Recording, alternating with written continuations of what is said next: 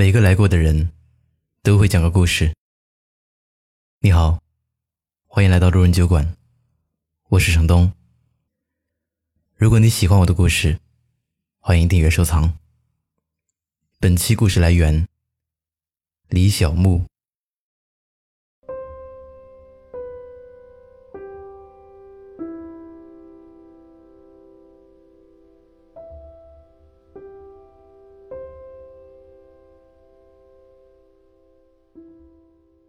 网友浅灵，当年和妈妈一起住的时候，被隔壁邻居欺负了很长一段时间。邻居们会把带着鸡蛋壳和食物废料的垃圾直接倒在他们家门口，每天一开门就看到弥漫着臭气的垃圾。因为家在农村，没有自来水，他的妈妈需要每天从河边挑水回家。隔壁邻居知道了，就趁他妈妈不在意的时候，朝水桶里吐口水。最过分的一次，邻居为了不让他们吃到新鲜的鸡蛋和鸭蛋，便硬生生的打断了他们辛辛苦苦养大的鸡鸭的脚。一个人究竟能施加多少恶意，永远是常人无法想象的。然而，面对这样可怕的恶意，他的妈妈又是怎么做的呢？如果你以为是像电视剧里演的那样，疯狂报复或者奋起反抗，那就错了。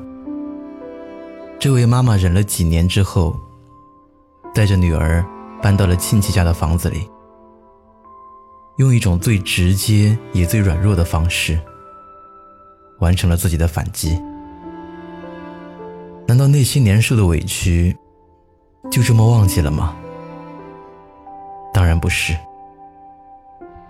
他妈妈是这样说：“原谅是不可能的，只是当时太弱小。如今过去这么多年，也只能算了。都说时间是良药，也只不过是愈合皮外伤。”那些早已沁入骨血的伤害，不管过去多久，都无法释怀。有些事情，永远无法原谅，只是懒得计较。那时的自己，面对伤害无能为力；现在的自己，也没必要再花上后半生的时间，揭开好不容易愈合的伤疤。只为了讨一个早已没有意义的说法，不是原谅你，而是放过了自己。岳云鹏之前参加节目的时候，讲过自己的一个故事。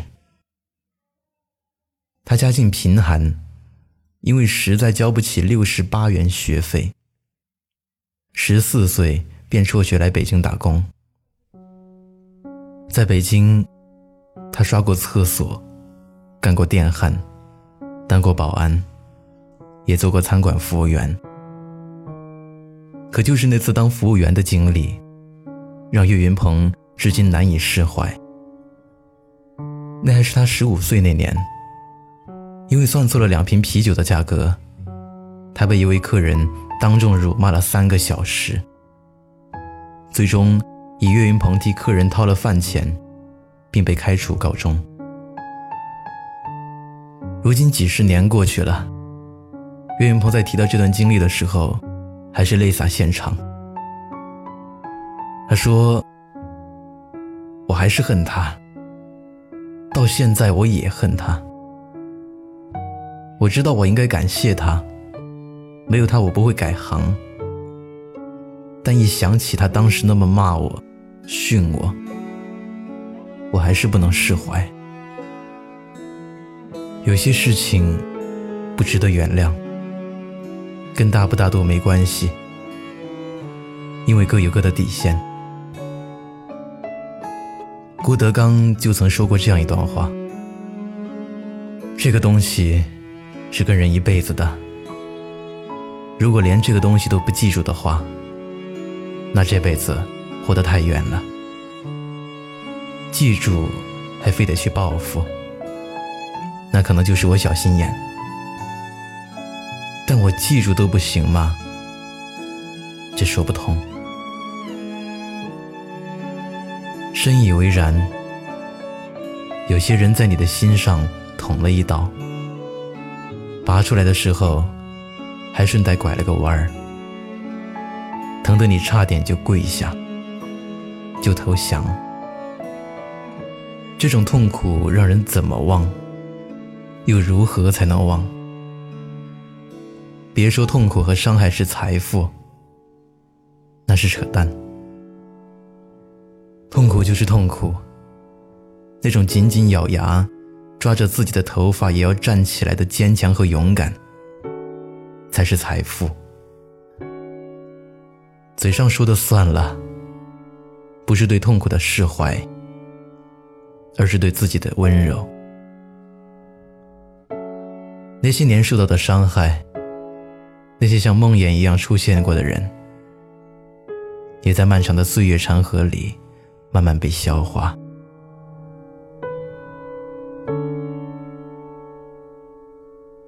想起有人说过这样一句话：“算了，是比成全更强大的词。”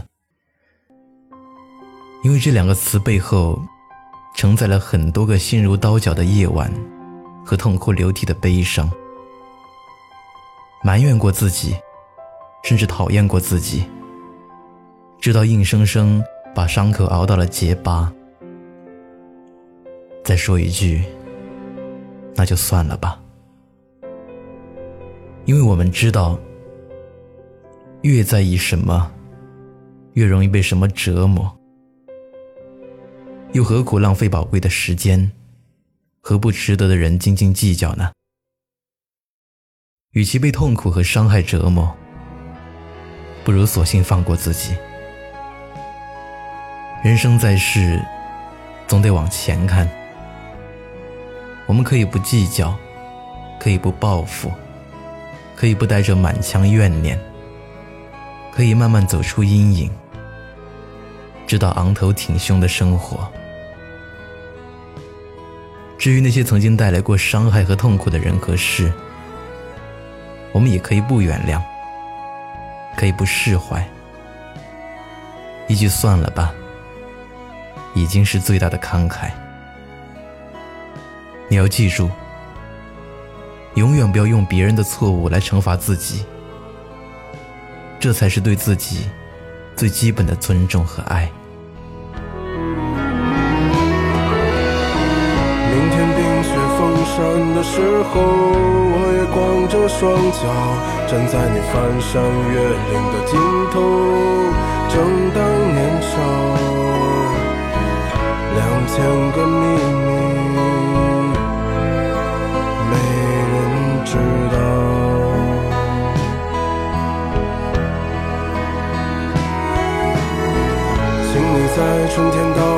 时候，轻轻歌唱，唱一首关于冬天的歌谣，漫漫长长，鸽子啊，我在你温暖。